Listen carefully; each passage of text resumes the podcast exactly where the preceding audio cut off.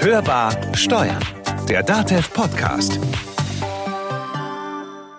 Auch wenn die Corona-Krise dafür sorgt, dass viele Mieter weniger verdienen, sie müssen dennoch ihre Miete zahlen. Daher hat der Bundestag Ende März ein Gesetz verabschiedet, das Mieter bei möglichen Mietrückständen vor Kündigung schützt. Damit herzlich willkommen an der Hörbar Steuern zu einer neuen Episode, auch heute wieder mit dem Thema Corona-Krise und ihre Folgen. Mein Name ist Carsten Fleckenstein und ich freue mich, dass Sie dabei sind. Mieter müssen Miete zahlen. Daran kommen sie auch oder trotz Corona nicht vorbei, unabhängig ob privat oder gewerblich. Neu ist, sollten Mieter Corona-bedingt ihre Miete nicht zahlen können, werden sie vom Gesetzgeber vor Kündigung geschützt. Was das nun für Mieter und Vermieter bedeutet, darüber hat sich meine Kollegin Konstanze Elter mit Anwalt Robert Brütting unterhalten. Natürlich sind auch hier wieder die Aufnahmen im Homeoffice entstanden. Hörbar im Gespräch. Zu Gast heute bei uns an der Hörbar mein Kollege Robert Brütting, Rechtsanwalt und in der DATEV Unternehmenskommunikation. Ja, Robert, die Corona-Krise bringt nun auch so einige Mieter in Zahlungsschwierigkeiten. Der Bundestag hat ja vor kurzem ein Gesetz beschlossen, das Mietern in der Corona-Krise helfen soll.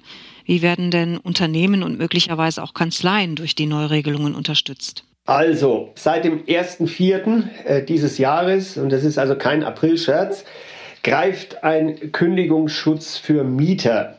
Und zwar die aufgrund der Corona-Krise finanziell in Schwierigkeiten geraten sind. Und diese Regelungen sind Teil äh, des Gesetzes zur Abmilderung der Folgen der Covid-19-Pandemie im Zivil-, Insolvenz- und Strafverfahrensrecht. Worum geht es konkret? Mieter, die wegen ihrer finanziellen Probleme im Zusammenhang mit Corona, also ihre Miete nicht bezahlen können, dürfen diese Zahlungen aussetzen, ohne also mit den Konsequenzen rechnen zu müssen oder gar einer Kündigung. Wenn ich jetzt äh, die Frage hinsichtlich Unternehmen und Kanzleien verstehe, ist da gemeint, ob diese Regelung auch für Unternehmen oder Kanzleien gilt. Nun, beide können sowohl Mieter als auch Vermieter sein, wie zum Beispiel äh, bei einem Untermietverhältnis im Rahmen einer beruflichen Bürogemeinschaft, bei Anwälten oder Steuerberatern. Und vor diesem Hintergrund gelten die Regeln auch für Unternehmen bzw. Kanzleien. Den Zusammenhang mit der Corona-Krise muss man glaubhaft machen. Wie soll das funktionieren? Wie soll das gehen? Darum geht es ganz einfach. Es muss ein kausaler Zusammenhang da sein. Das heißt, die Betroffenen müssen also darauf hinweisen, dass ihre Zahlungsschwierigkeiten oder der Liquiditätsengpass aufgrund der Corona-Krise besteht. Das heißt, sie müssen darlegen, dass beispielsweise ihr angemessener Lebensunterhalt durch diese Krise nicht mehr möglich wäre, wenn sie praktisch Miete bezahlen müssten. Der Betroffene kann zum Beispiel eine Bescheinigung des Arbeitgebers äh, vorlegen oder den Beleg, dass er jetzt nur noch Kurzarbeit bekommt. Und damit kann er nachweisen, dass also seine Zahlungsunfähigkeit kausal auf die Corona-Krise zurückzuführen ist. Man muss es wirklich belegen äh, mit entsprechenden Unterlagen seitens des Arbeitgebers oder eben dem Bescheid, aus dem dann ergeht, dass man eben Kurzarbeit bekommt. Und wichtig in dem Zusammenhang ist auch, dass eine Kündigung aus anderen Gründen, also die nichts mit der Corona-Pandemie zu tun haben, die ist weiterhin möglich. Also wenn es da Kündigungsgründe gibt, die also, ähm, ich sage mal jetzt nichts kausal mit der Pandemie zu tun haben, die Kündigungen sind weiterhin möglich. Jetzt gilt diese Regelung nicht auf Dauer. Wie lange ist die Regelung befristet? Also konkret gilt Zahlungsrückstände im Zeitraum zwischen dem 1. April und dem 30. Juni, also die drei Monate April, Mai, Juni 2020, die berechtigen den Vermieter für die Dauer von zwei Jahren nicht zur Kündigung. Also es geht um die drei Monate und einen Kündigungsschutz für den Zeitraum von zwei Jahren. Also diese drei ich sage jetzt mal, Mieten, die sind gestundet und ähm, wenn die nicht bezahlt werden, dann kann der Vermieter nicht kündigen und das gilt für das Zeitfenster von zwei Jahren bis zum 30. Juni 2022. Nun haben wir schon gehört, dass auch Unternehmen von den Neuregelungen profitieren können, von den befristeten Regelungen profitieren können. Gibt es denn Unterschiede zwischen gewerblichen und privaten Mietern? Also das Gesetz, das äh, vom Bundestag am 25. März beschlossen wurde und auch am 27. und zwei Tage später ganz schnell dem Bundesrat passiert hat, hat also auch den Zweck, nicht nur Mieter, sondern auch Pächter während der Corona-Krise vor einer Kündigung zu schützen. Also demzufolge gilt das Gesetz sowohl für private Wohnungsmiete als auch Miete oder Pacht für Gewerbe- und Geschäftsräume. Jetzt hat man ja nicht nur die Miete als Fixkosten, die belastend werden können, sondern auch andere Fixkosten wie Gas, Wasser, Strom, möglicherweise auch Telefon.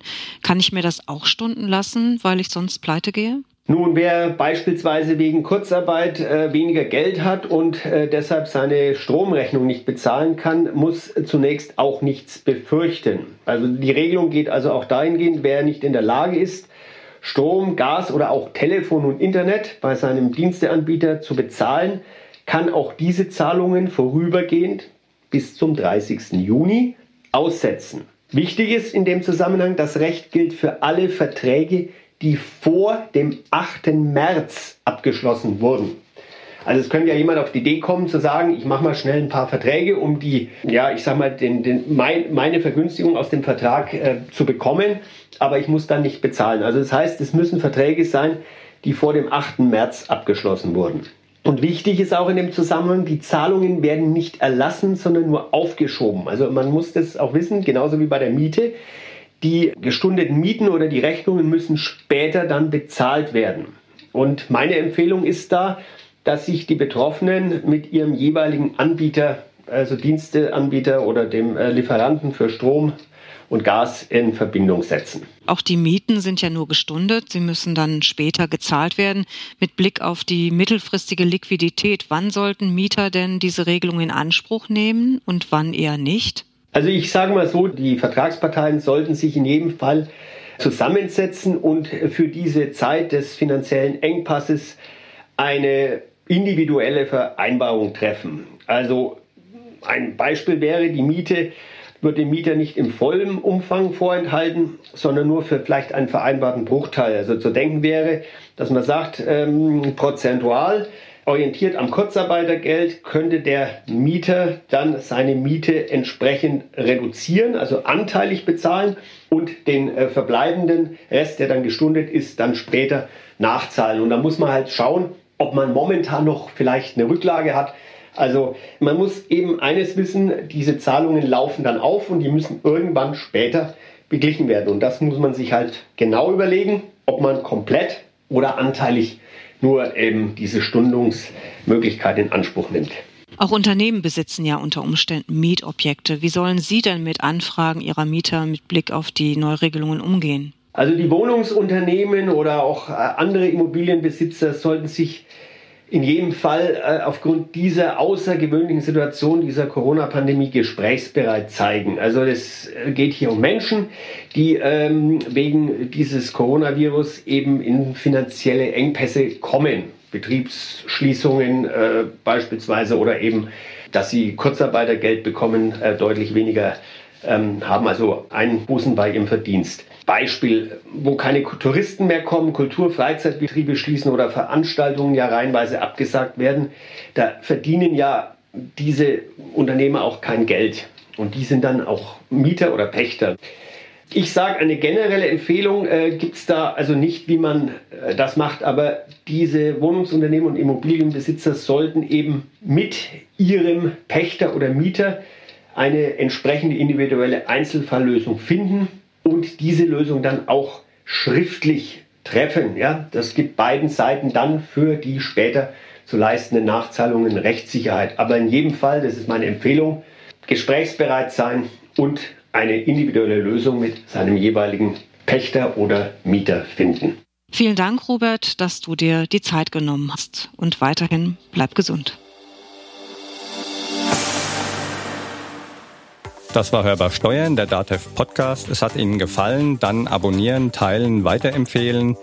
Oder haben Sie uns was zu sagen? Das geht auch unter podcast.datev.de. Und denken Sie dran, unter datev.de slash Corona können Sie aktuelle Antworten auf brisante Fragen nachlesen. Mein Name ist Carsten Fleckenstein. Und mein Name ist Konstanze Elter. Wir wünschen Ihnen eine gute Zeit. Bleiben Sie gesund und hören Sie wieder rein. Hörbar Steuern der DATEV Podcast.